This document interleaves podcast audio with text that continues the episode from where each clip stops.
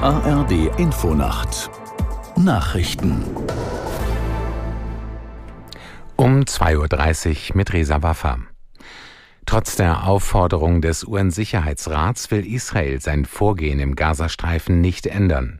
Außenminister Cohen lehnt es weiter ab, die Angriffe abzuschwächen und mehr internationale Hilfstransporte für die Palästinenser durchzulassen. Möglich wurde die UN-Resolution, weil sich die USA enthalten haben. Aus New York Charlotte Voss. Das Schwierige war, dass man versuchen musste, die USA an Bord zu bekommen, denn die Vereinigten Staaten übten jetzt mit dem, was angenommen worden ist, den Schulterschluss mit ihrem Verbündeten Israel, der die Aufnahme des Begriffs Waffenruhe in die Resolution abgelehnt hatte. Also dadurch, dass kein Waffenstillstand explizit verankert ist, ist jetzt tatsächlich davon auszugehen, dass es jetzt weiterhin noch Gewalt geben wird. Und wenn man sich anguckt, wie die ersten Reaktionen auch sind äh, von den Kriegsparteien, dann ist auch damit zu rechnen, dass die jetzt ihre Gewalt nicht einstellen werden. Nach Durchzug des Sturmtiefs Soltan gibt es weiter Probleme im Bahnverkehr. Betroffen sind vor allem IC- und ICE-Verbindungen von Hamburg Richtung Süd- und Südwestdeutschland.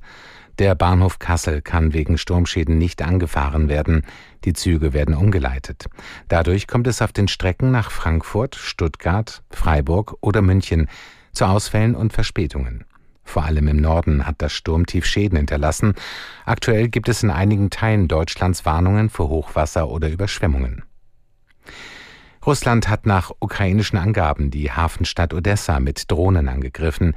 Örtliche Medien berichten von mehreren Explosionen. Die Luftraumüberwachung hatte zuvor den Anflug von mehreren Wellen der sogenannten Kamikaze-Drohnen über das Schwarze Meer gemeldet. Anwohner wurden aufgefordert, Schutzräume aufzusuchen. Auch in anderen Regionen der Ukraine lösten die Behörden Luftalarm aus.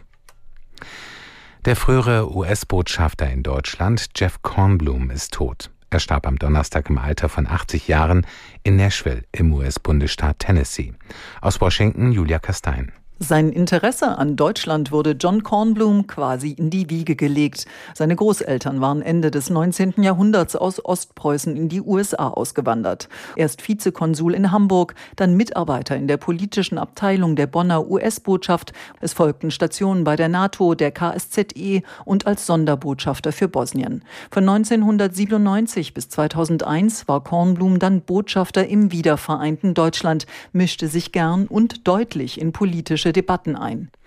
Das Wetter in Deutschland. Es ist stark bewölkt, zeitweise mit Regen oder Schnee, plus 8 Grad bis minus 1 Grad.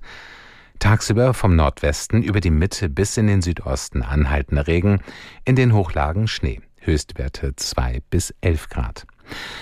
Das waren die Nachrichten.